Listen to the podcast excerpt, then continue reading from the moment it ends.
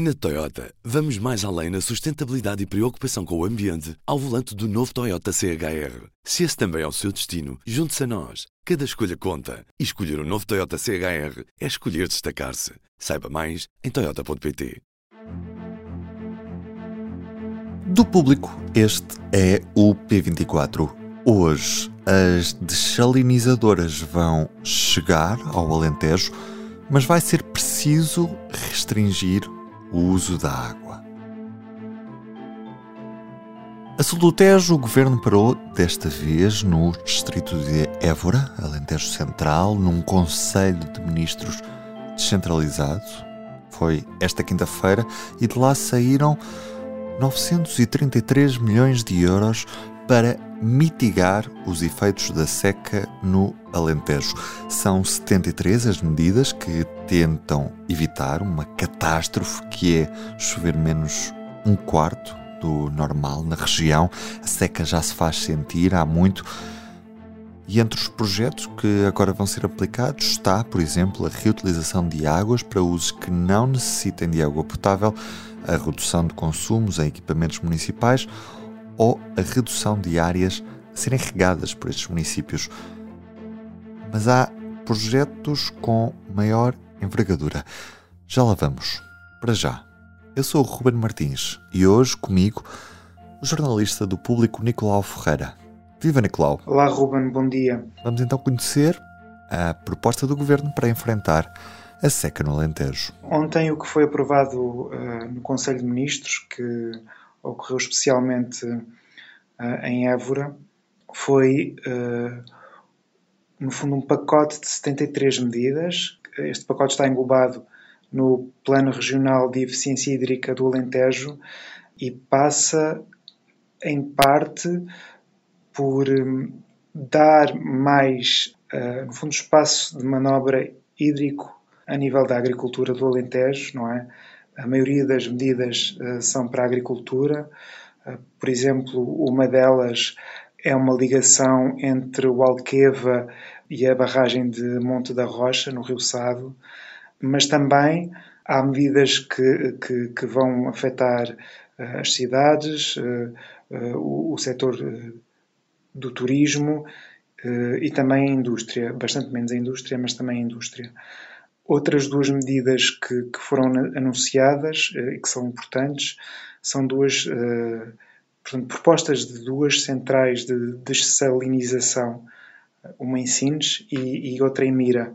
Um, a, Sines, a de Sines ligada a, portanto, àquela zona urbana e também uh, à indústria que se espera ser emergente do hidrogênio verde, não é? Eh, e outra em mira aí mais realmente para o setor agrícola. Eh, e é isso, o pacote ao todo significa um financiamento de 933 milhões de euros. E é para executar até quando, Nicolau? Portanto, após uh, o Conselho de Ministros, uh, quem foi falar aos uh, jornalistas foi Eduardo Cordeiro, Ministro do Ambiente e da Ação Climática, e um, ele não definiu ah, portanto, um, datas específicas. Uh, o público teve acesso ao documento provisório do governo, uh, portanto, com as medidas, e, e, e não verificamos, um, portanto, quando é que as, o prazo de execução das medidas, tanto que Eduardo Cordeiro diz justamente que, no fundo, até lá vai ter até as medidas estarem uh, portanto, no território feitas, con concretizadas, uh, até lá vamos ter que isto é uma situação, vamos ter que necessariamente adotar políticas de condicionamento à utilização de água. Uh, portanto, isso, essa, essa questão está em aberto. Queres dizer que não se vai fazer uma desalinizadora em Sines no próximo ano, não é? Portanto, isto são medidas de muito longo prazo, imagino eu.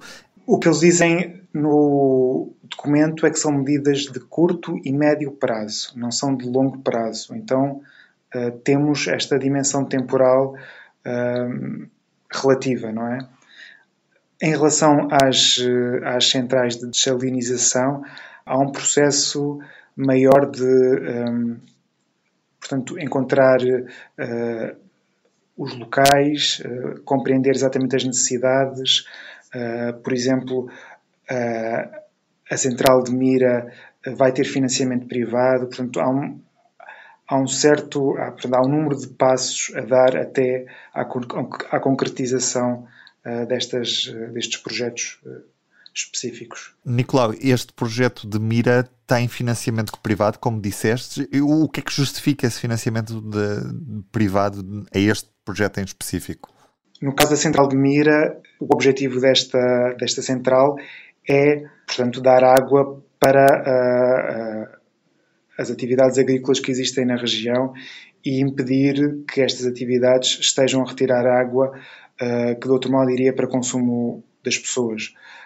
Portanto, eu acho que visa uh, uma questão de, não é, de, de, de, produção agrícola, simplesmente. Nós vamos ter que necessariamente uh, adotar políticas de condicionamento à utilização da água, enquanto muitas destas medidas estruturais não são implementadas. Uma das coisas que, que, que Duarte Cordeiro anuncia, ou portanto, uma das previsões do resultado deste plano, quando, quando ele for posto em marcha é uma redução de 10% eh, do uso de água eh, no setor urbano e do turismo e uma redução de 12% no, no, consumo de água no setor industrial. Portanto, há uma poupança de água aqui através de medidas que, de alguma forma, tornam os, os sistemas mais eficientes.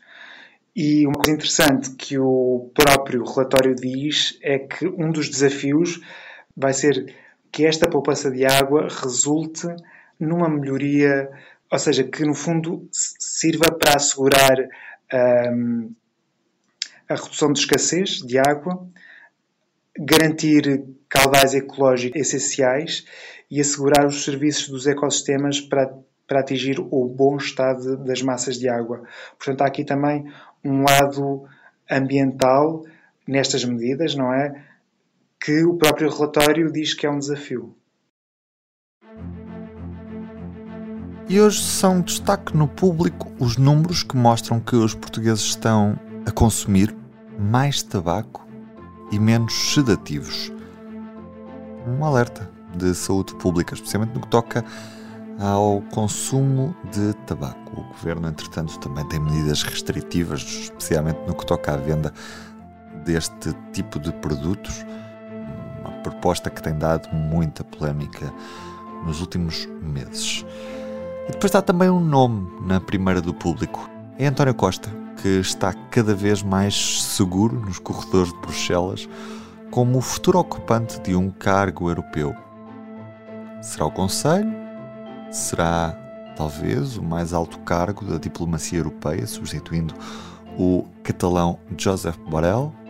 Saberemos talvez daqui a cerca de um ano.